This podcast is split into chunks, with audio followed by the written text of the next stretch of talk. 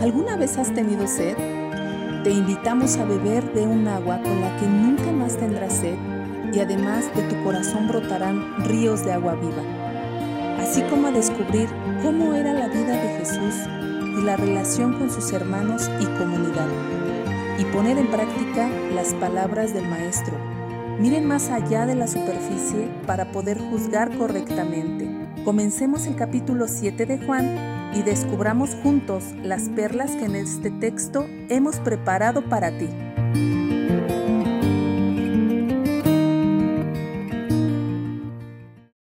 Hola amigos y amigas, pues muchas gracias por acompañarnos a este nuevo episodio de Juan el capítulo 7. Estamos muy contentas de, de reunirnos nuevamente y pues a mí me toca hoy comentar este capítulo, bueno, voy a ser la primera en comentar porque todos vamos a hablar del mismo capítulo y cada quien va a expresar y a compartirnos las perlas que, han encontrado. Y pues yo encontré unas muy valiosas. Estoy muy emocionada, de hecho, de, de compartirles este capítulo. Quiero empezar con los, los primeros versículos. En el versículo 3 dice, los propios hermanos de Jesús querían mandarlo de regreso a Judea y no les importaba que quisieran matarlo le dijeron, sal de aquí y vete a Judea donde tus seguidores puedan ver tus milagros. Y más bien como en forma de orden, le dicen que no puede hacerse famoso si se esconde de esa manera. Le dicen, si tienes poder para hacer cosas tan maravillosas, muéstrate al mundo. Y el versículo 5 dice, pues ni siquiera sus hermanos creían en él. ¡Wow!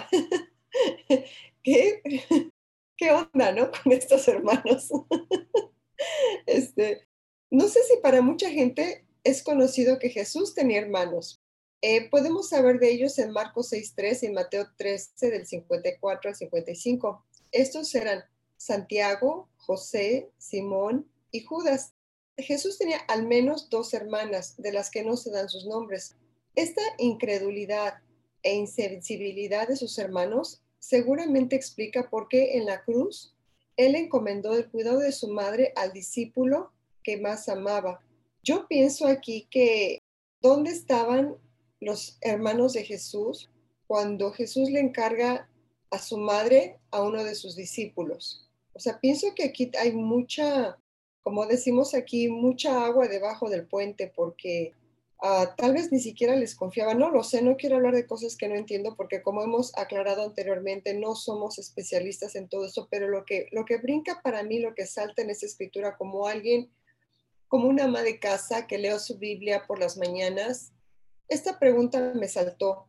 Como lo hemos visto en otras escrituras, lo que a mí me deja es que esta es lo ideal, sería lo ideal que en una familia nos lleváramos todos bien y nos apoyemos mutuamente. Pero lo que aquí me suena que hay crueldad en las palabras de sus hermanos. Cuando le dicen, vete y haz esto o muéstrate y haz esto a sabiendas del peligro que Jesús corría porque lo querían matar. Yo quiero comentarles y compartirles que yo crecí en una familia donde éramos 17 hermanos, pero estos solamente son por parte de mi mamá. La mía es una historia muy larga y para hacerla corta, solamente les voy a comentar que cuando mis padres se conocieron, ambos eran viudos y cada uno tenía sus propios hijos. Mi mamá, como ya les he dicho, tenía 15 y mi papá tenía 6. Con mi hermano y yo fuimos los agregados, sumamos 23. Era una familia muy grande, por lo tanto había muchos problemas. Recuerdo que entre las hijas de mi papá y mi mamá había peleas. Gracias a Dios, yo fui la más pequeña de todos porque pues a mí era la que tenían que cuidar, ¿no? Pero pude ver cómo había odios, celos y hasta golpes entre, de las hijas de mi mamá hacia mi mamá y después las hijas de mi mamá remataban contra las hijas de mi papá. Puedo ver que la familia de Jesús las cosas no eran diferentes.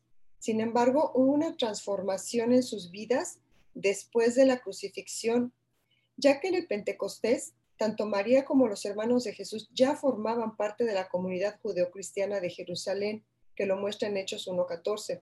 No se sabe con certeza total a qué obedece esta transformación, pero todo parece señalar que pudo haberse dado a partir de la crucifixión y resurrección de Cristo.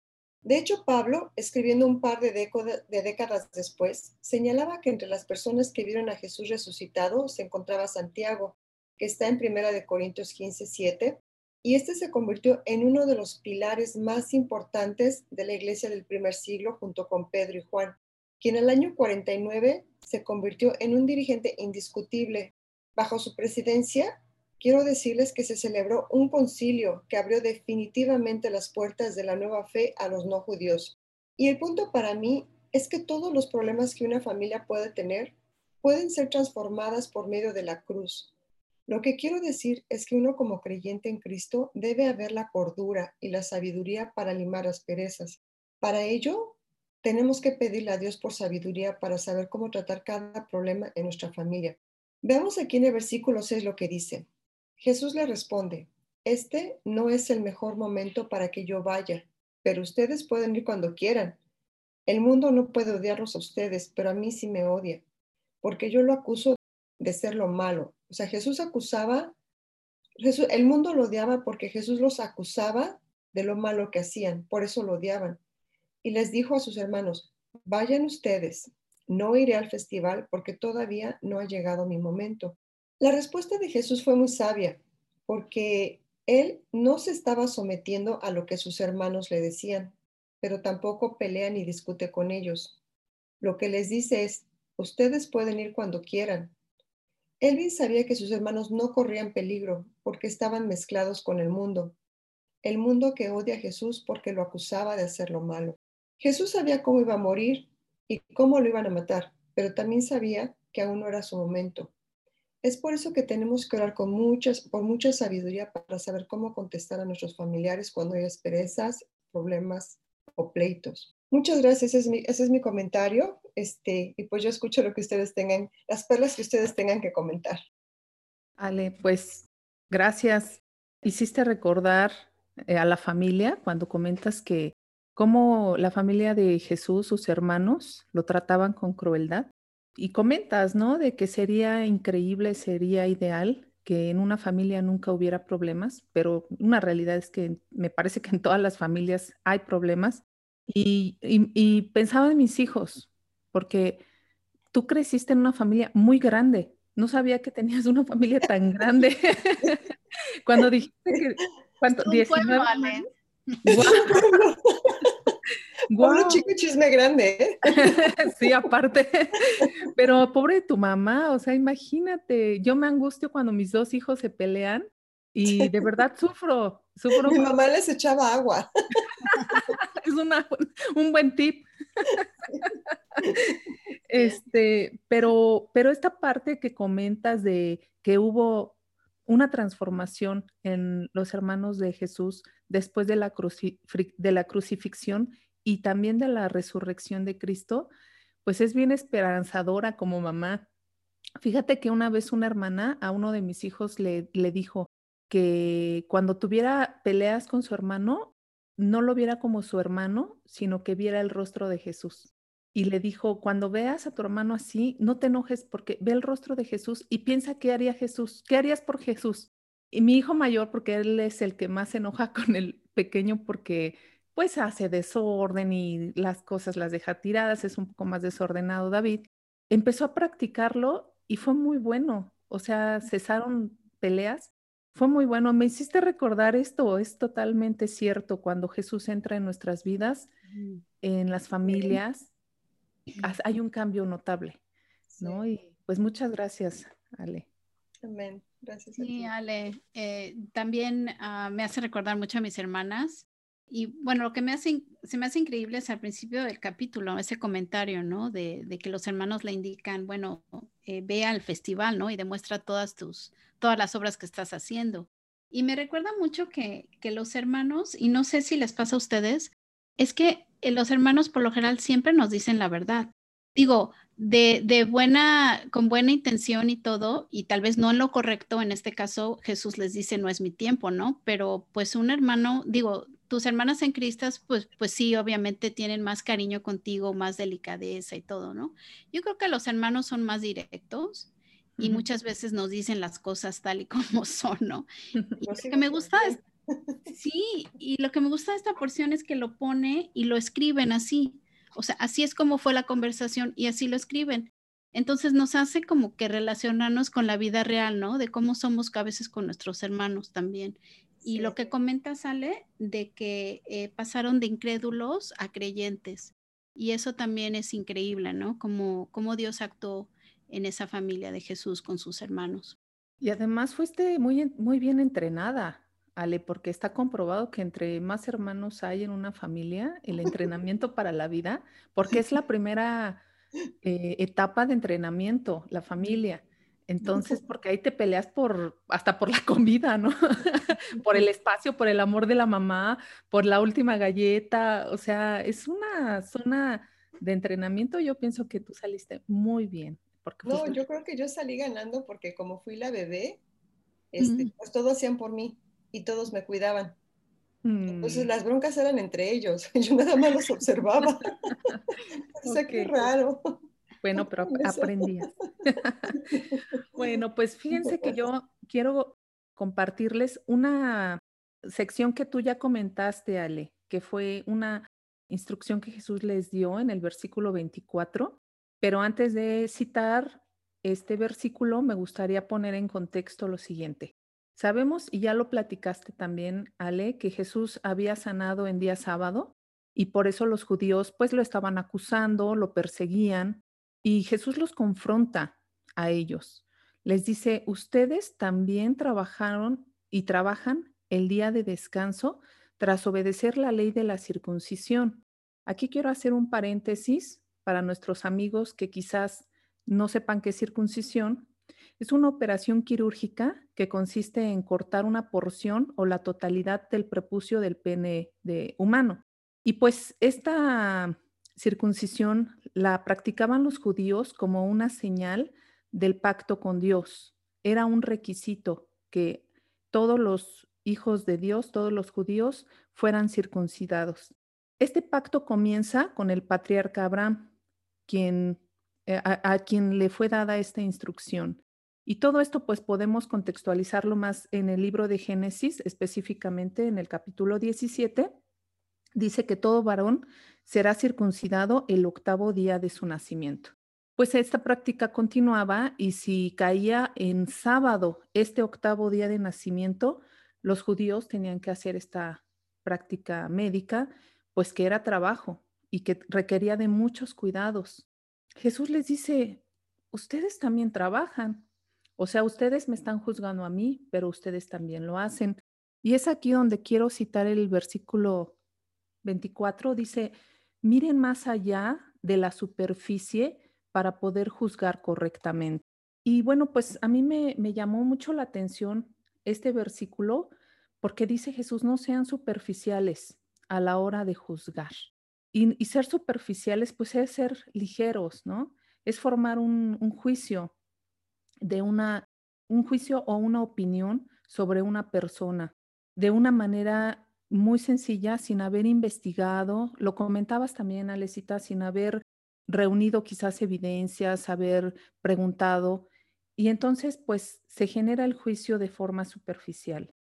Aquí sabemos que los judíos estaban muy apegados a la ley. Para ellos, la ley era todo lo que los regía, pero Jesús vino a confrontarlos y a sacar el corazón y a decirles, no es suficiente la ley, tienen que ver el corazón, tienen que ir más allá de lo superficial. Fíjense que yo me puse a investigar un poquito de qué es elaborar un juicio legal. Un juicio legal requiere de un montón de preparación. Este, quien se atreva a hacer un juicio debe ser imparcial, objetivo, debe ser alguien responsable, estarse perfeccionando día con día, ser prudente, tener un compromiso con la sociedad, ser leal, humilde, sencillo, sobrio, honesto y bueno, una serie de características que me, dejé, me quedé sorprendida de cómo alguien que va a emitir un juicio requiere una preparación impresionante. Y Jesús nos llama justamente a no ser jueces, porque es una gran responsabilidad. Y saben, también estuve investigando cuántos juicios los seres humanos hacemos al día, ya se los había comentado en, otro episodio, de que los seres humanos hacemos cerca de 60 mil juicios al día y muchos de ellos son prejuicios. Es decir, vemos a una persona y en el mismo momento en el que la vemos hacemos un prejuicio. Es decir, un prejuicio es una formación de una idea.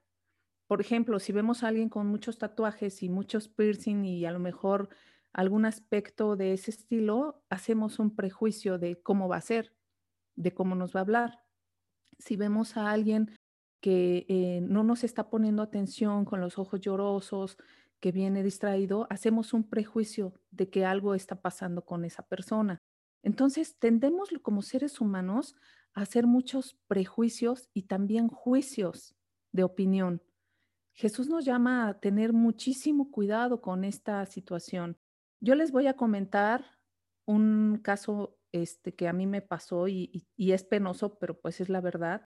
En la iglesia em, yo me sentaba regularmente en una zona en donde empecé a ver que llegó una hermana y, y se sentaba muy cerca de mí, entonces era inevitable observarla y esta hermana se quedaba dormida durante la clase. Este siempre pasaba, ¿no? Cada domingo se quedaba dormida y de verdad que en mi mente pensaba yo, ¿por qué se quedará dormida? ¿Le aburrirá la clase? Porque pues no era muy larga, eh, las clases acá son de cerca de 30 minutos por mucho. Y yo decía, pues es que solamente son 30 minutos. Es una falta de respeto hacia, hacia el predicador, pensaba. Y después pasó un tiempo y este, la hermana y yo pudimos platicar y ella me comentó que ella trabaja de noche y que ella era un gran esfuerzo llegar a, la clase, a la predicación, y que cerraba los ojos para concentrarse en lo que escuchaba.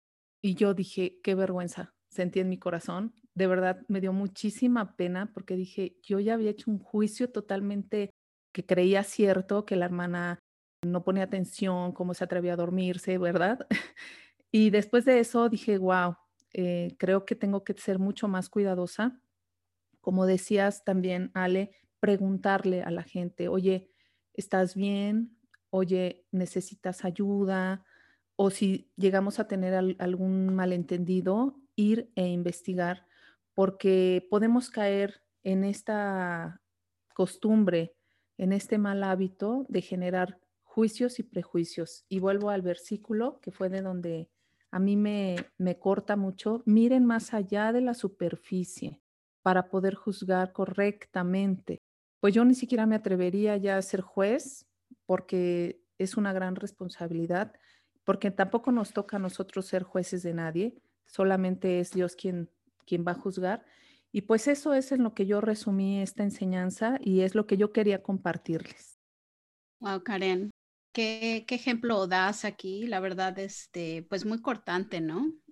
Digo, los juicios muchas veces pienso yo, ¿no? Vienen también en apariencia física, ¿no? Como dices tú con esta hermana que estaba durmiendo, etcétera. Y pienso yo, wow, o sea, qué, qué dura la carga de un juez, ¿no? Qué dura la carga de un juez porque eh, tiene que emitir un, un, veredicto, ¿no? Y aquí yo, yo lo, que, lo que capto con lo que compartes, Karen, es ambos, la imparcialidad y la prudencia, ¿no? Para poder este, emitir un juicio, dices aquí, hay que ser imparcial, hay que ser prudentes, ¿no? Y pues yo creo que sí, ¿no? Y en el aspecto eh, espiritual pienso yo, ¿no? Y estar abiertos a escuchar los argumentos, que pienso que en esta referencia que tú haces de, la escritura, ellos eran rígidos, ¿no? Eh, y emiten un juicio sin conocer y sin profundizar. Y gracias por eso, Karen, por compartir esa experiencia. Y pues como te digo, muy cortante. Sí, Sí, Karen, la verdad es que me ayuda mucho lo que tú nos compartes. Hay, dos cosas que, me llamaron, este, dos perlas que yo, que me llamaron mucho la atención. Cuando dice, ustedes también trabajan, no sean superficiales. O sea, Jesús les dice, ellos querían matar, a Jesús porque él sanaba a la gente, ¿no? En día sábado. Y él voltea les dice, pero ustedes también trabajan, o sea, como, como de qué habla, ¿no? No se percataban a qué profundidad llegaba su pecado. ¿No? Y sí, como dice él, este, la segunda, eh, la ley este, no es suficiente, hay que ir más allá. Esta parte a mí se me clavó mucho porque, o sea, la ley está allí, pero cada caso es distinto. Cada circunstancia es única. Hay que analizarla, hay que, ah, hay que ir a lo profundo.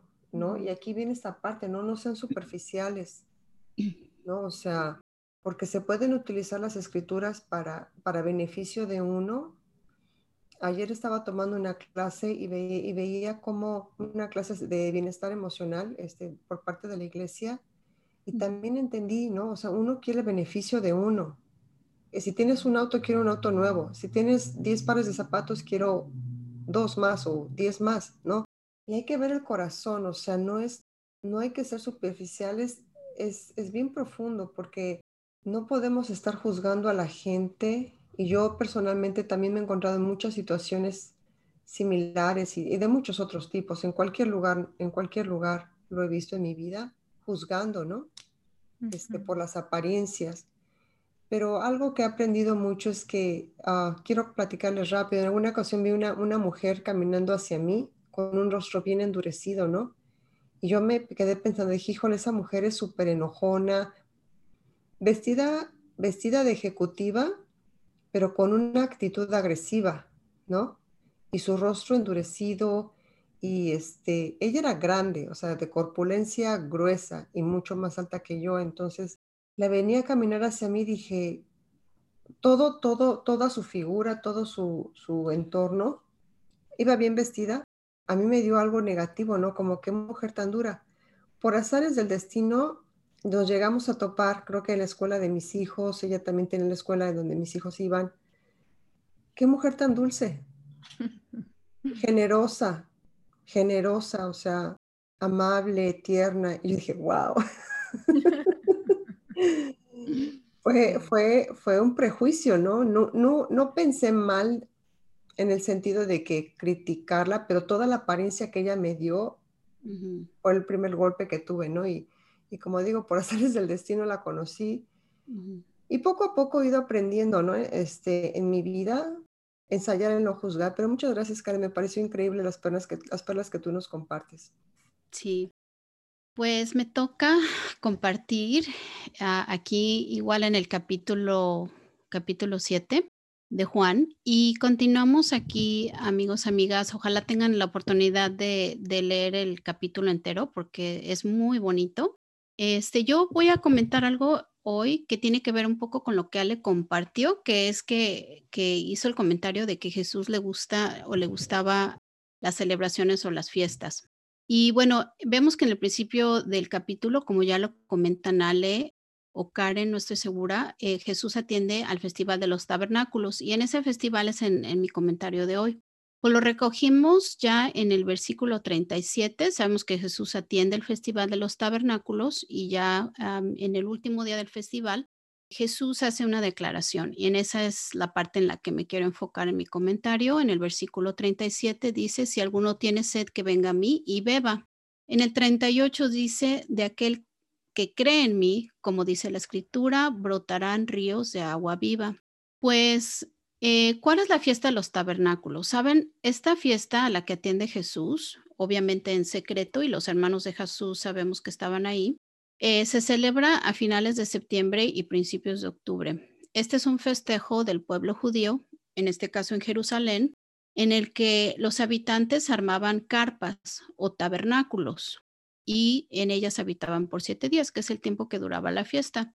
Pues la celebración estaba marcada pues con un gran júbilo había una procesión musical, traían a la ciudad toda clase de canastos de vegetación, ramas.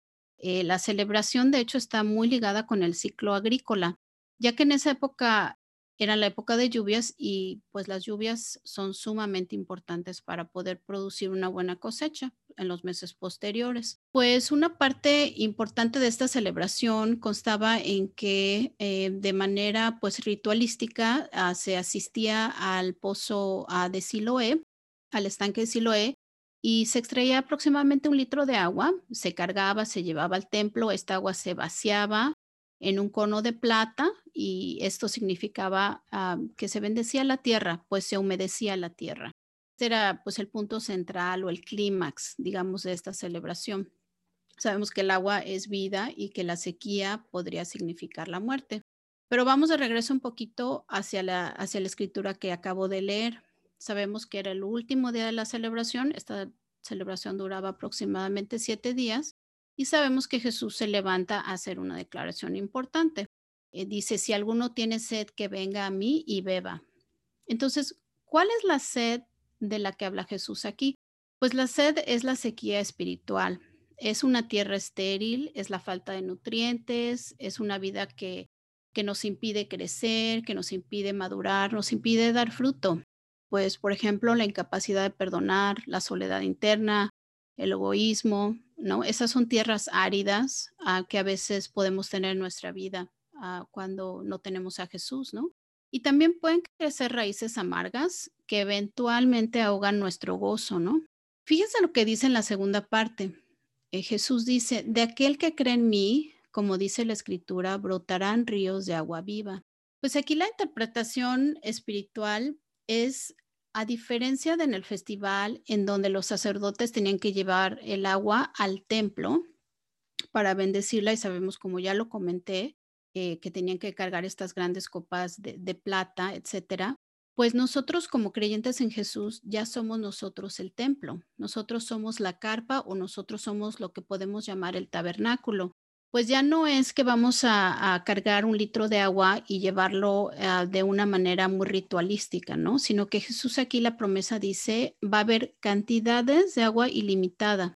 Ya no los vamos obviamente a colocar eh, pues en un vaso, ¿no? Sino que dice, em, van a brotar de ustedes, ¿no? Y van a brotar con una gran fuerza y con plenitud.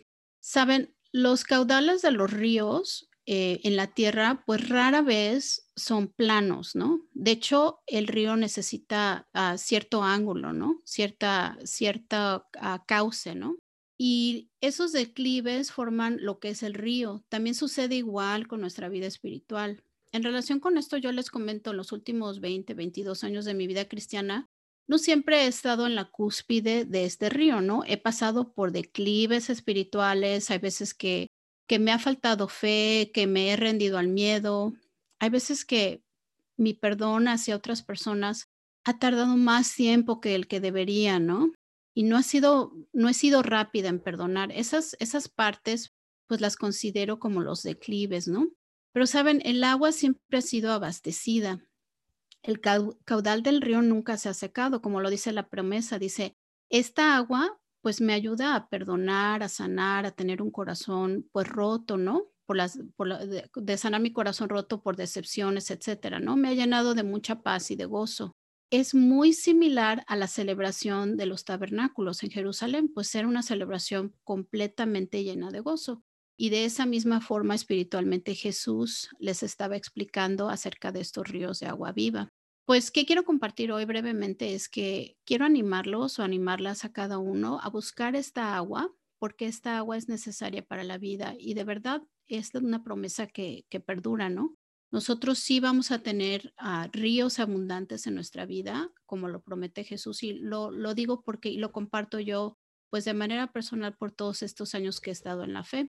Pues esta es mi pequeña sección que quería compartirles y espero que les ayude. Muchísimas gracias, Seren. Qué increíble comentario. La verdad es que me, me ayudó mucho y, y, comparto contigo los momentos en que nos quedamos. Bueno, en mi caso yo he empezado como estancada, ¿no? A veces siento que he estado como, es un agua estancada, especialmente en cuanto al perdón. Es un área donde me he llevado más tiempo de lo que yo creo que debería de, de haberme llevado, pero gracias a Dios creo que, que es algo que ya estoy dejando atrás porque no creo que es algo que, creo que perdonar no es olvidar. O sea, perdonar es una decisión y permanece en la memoria, pero que ya no duele. Y yo creo que, el, como tú decías, de él siguen brotando ríos de agua viva, ¿no? Y cuando estamos con él, es de nosotros, ¿no? De nosotros mismos donde brotan esos ríos de agua viva y, cuando hay mucha lluvia, ¿no? Este, limpia, ¿no? Y, arranca Dios hasta, perdón, hasta las piedras, ¿no? Y ya sabemos que, torrentes se, desgajan este, los cerros, ¿no? Exacto. La fuerza del agua, incluso la fuerza del agua desgasta las piedras, ¿no?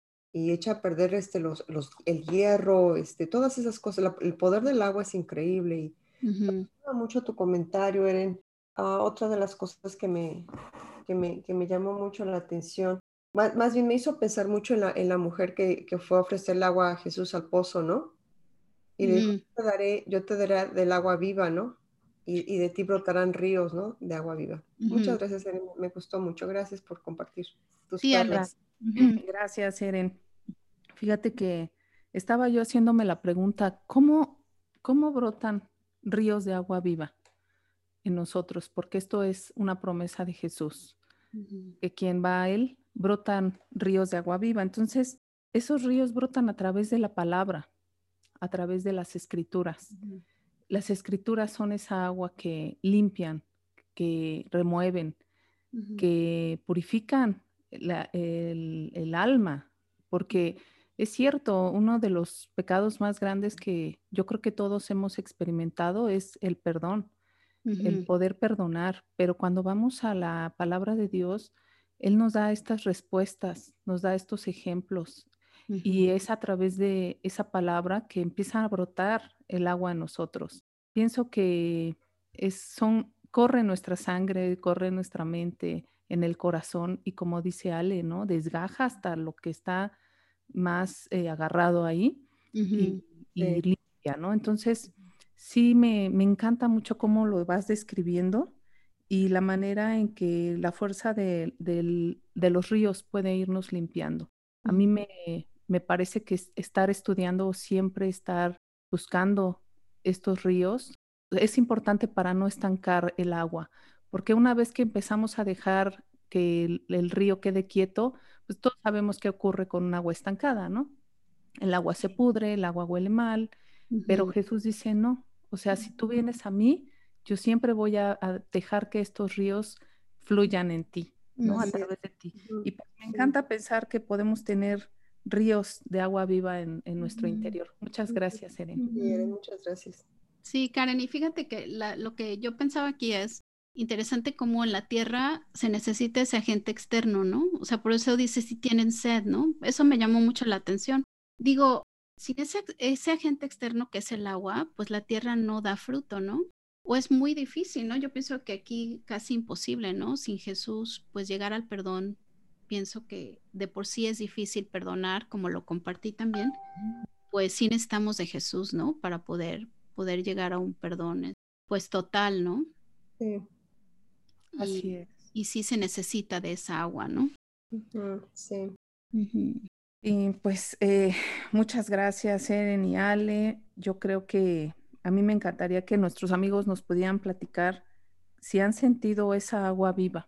A mí me, Voy a, voy a comenzar a hacer esta, este análisis, Eren, porque me has dejado muy enganchada con este comentario tuyo de los ríos de agua viva, ¿no? Cómo experimentarlos y cómo sentirlos. A mí me, me, encantaría que nuestros amigos pudieran compartirnos si ellos lo han sentido, lo han experimentado, cómo lo han vivido o qué perlas han encontrado también en este capítulo, porque aparte es un capítulo muy interesante, muy largo, en donde podemos ir encontrando, yo creo que no terminaríamos. No, y podremos, podremos ir, volver a leer el capítulo y volver a encontrar nuevas perlas distintas y este, pues que nos compartan. Sí. Sí, y nada más para agregar eh, rápidamente, me, me, encantó el capítulo porque cada una tomó algo diferente, ¿no? Muy diferente una de la otra. Este, por primera vez agarramos escrituras diferentes este, y entonces muy enriquecedor, pienso yo, ¿no? En este capítulo. Así es. Muchas gracias. Esperamos hayas disfrutado tanto como nosotros este episodio 7 de Juan. Esperamos tus comentarios en perlasdefe.gmail.com o en Facebook e Instagram, en donde nos encontrarás como Perlas de Fe Podcast. Nos vemos en el siguiente capítulo.